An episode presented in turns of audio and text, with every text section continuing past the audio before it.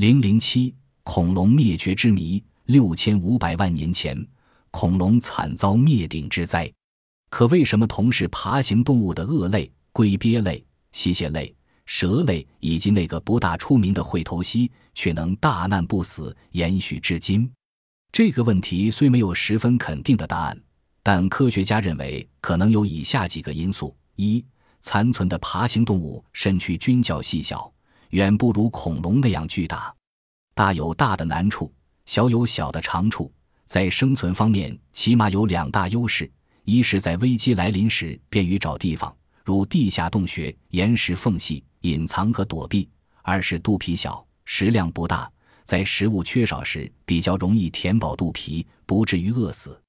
二、残存的爬行动物一直生活在与中生代相似的自然环境中，例如地球的热带和亚热带地区，气候终年炎热或温暖。各类爬行动物十分繁盛，特别是鳄类，不仅生活在这些地区，而且像它的祖先一样，从未离开比较安全的水栖环境。三，一些残存的爬行动物对气候的季节性变化有较强的适应能力，例如蛇类、蜥蜴类、鳄类、龟鳖类，在寒冬来临之际，它们能进行冬眠。有了这一招，它们就可以把自己的生活范围扩大到温带。并且使自己的家族延续不断。四、缺少竞争者，在残存的爬行类栖息的地方，因地理隔离而孤处一隅，如海岛上，那里没有生活习性与爬行动物一样的哺乳动物，没有谁与它们争食，当然更不能有捕食它们的哺乳动物存在。印尼科莫多岛上的巨蜥和新西兰一些小岛上的喙头蜥就生活在这类地方。它们从恐龙时代一直延续到现在，重要原因之一就是没有天敌。不管怎么说，爬行动物的黄金时代毕竟已成为过去。今日的地球上，适合它们生存的环境正日渐缩小。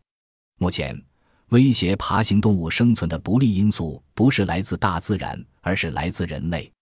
地球上的古生物尽管时过境迁，但也有些幸存者。水杉就是一种结衣的植物，那么恐龙有结衣的可能吗？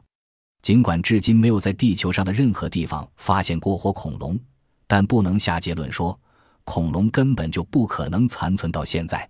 当然，我们说的残存的恐龙，其模样应与六千五百万年前基本上差不多。例如，我们熟悉的蜥脚类恐龙、甲龙、角龙、鸭嘴龙及霸王龙等。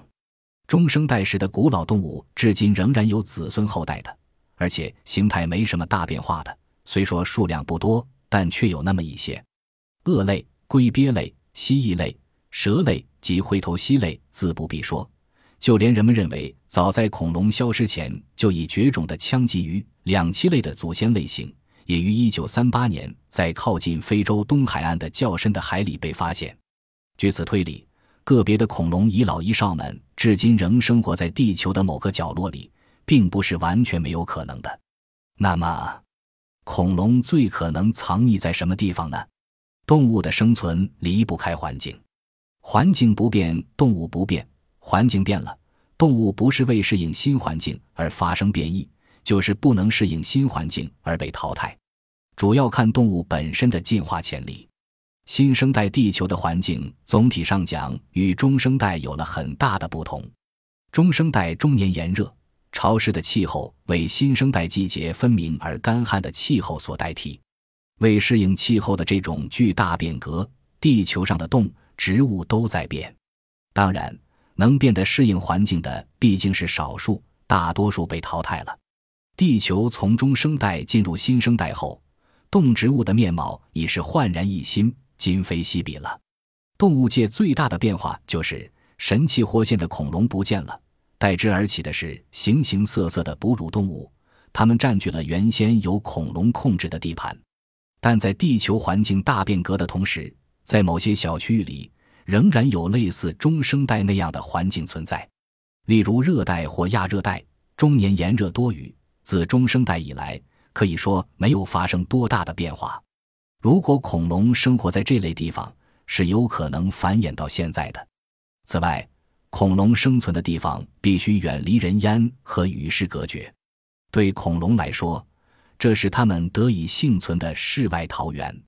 尼斯湖位于英国苏格兰的北部，地处北纬五十七度，湖面狭长，长达三十七千米，而湖的宽度仅有十六千米。这个普通的淡水湖，因经常传出水怪出没的消息而名闻遐迩、神秘莫测。尼斯湖周围群山环抱，湖岸陡峭，最深处三百米。湖水因含大量泥炭物质而显得十分灰暗浑浊。湖中有大量生物，传说中的怪兽就隐居其中。事情发生在一千四百多年前。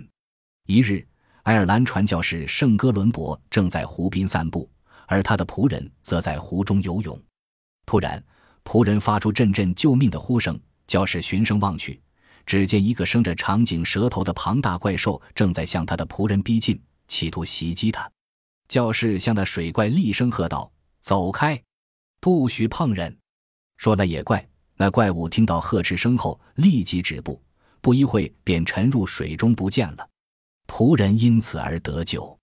厄斯湖怪的传闻就是从这段奇遇起源的。后来，尼斯湖怪兽又多次出现，特别在近几十年中。不断传出消息说有人见到了水怪，还有人拍下了他的照片。不过，所有的照片均很模糊，很难从照片上确切判明那究竟是什么动物。况且，这些照片有不少已被证明是伪造的。一个名叫丁斯戴尔的研究者综合目击者所见，绘出了水怪的想象图。人们一眼就能认出画上的怪兽是蛇颈龙，它生着长脖子、小脑袋。宽大的躯干，奇壮的四肢，从头至尾长约一百二十二米。蛇颈龙是中生代海洋中的一霸，是恐龙的远亲。蛇颈龙也能在淡水湖中生活，在中国和加拿大都发现过淡水蛇颈龙的化石。但是，蛇颈龙早在六千五百万年前就已经灭绝了。它是怎样跑到尼斯湖里来的呢？蛇颈龙是爬行动物，用肺呼吸。不能长时间的待在水下，要经常露出水面呼吸。看来这个动物不像是真正的蛇颈龙。为解开尼斯湖怪之谜，科学家曾有过数次大规模的考察活动。一九八七年那次搜索规模最大，出动了二十多艘装有回声探测仪的快艇，一字排开在十六千米宽的湖面上，对湖底的生物行踪进行地头发丝的大搜索。但并未见到怪物的踪影。有人推测，所谓湖怪肯定不是古代残存的爬行动物，很可能是一种巨大的鳗鱼。小头长颈正是这类动物的部分特征。鳗鱼不用肺呼吸，喜欢黑暗，所以它能很久才出现在湖面上一次。据传闻，在刚果人迹罕至的泰来湖地区，隐藏着一种巨大的怪兽。当地土著比格米人称其为莫凯狼邦贝。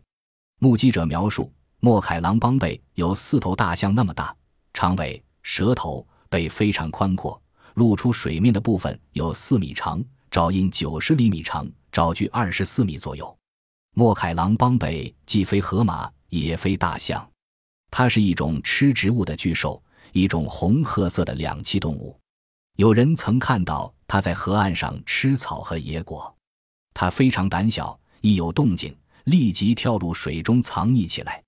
泰来湖地区方圆上百千米尽是泥泞的沼泽，繁茂的草木遮天盖地，河岸密布着蕨类植物，鸟兽繁多，毒蛇出没，空气又湿又热。这儿没有道路，进入腹地极为困难。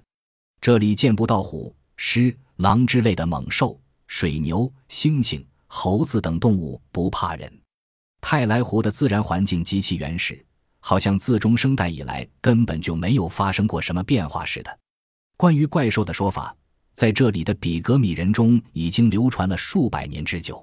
法国传教士伯纳旺蒂尔·普罗亚于1776年曾来刚果旅行，在游记中他写道：“他见到过那怪兽又大又圆的足迹。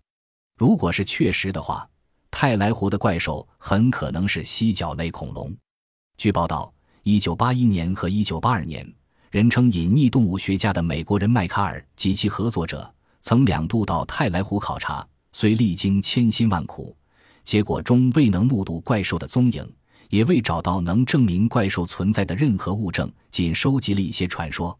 迈卡尔坚信这些传说是真实可信的。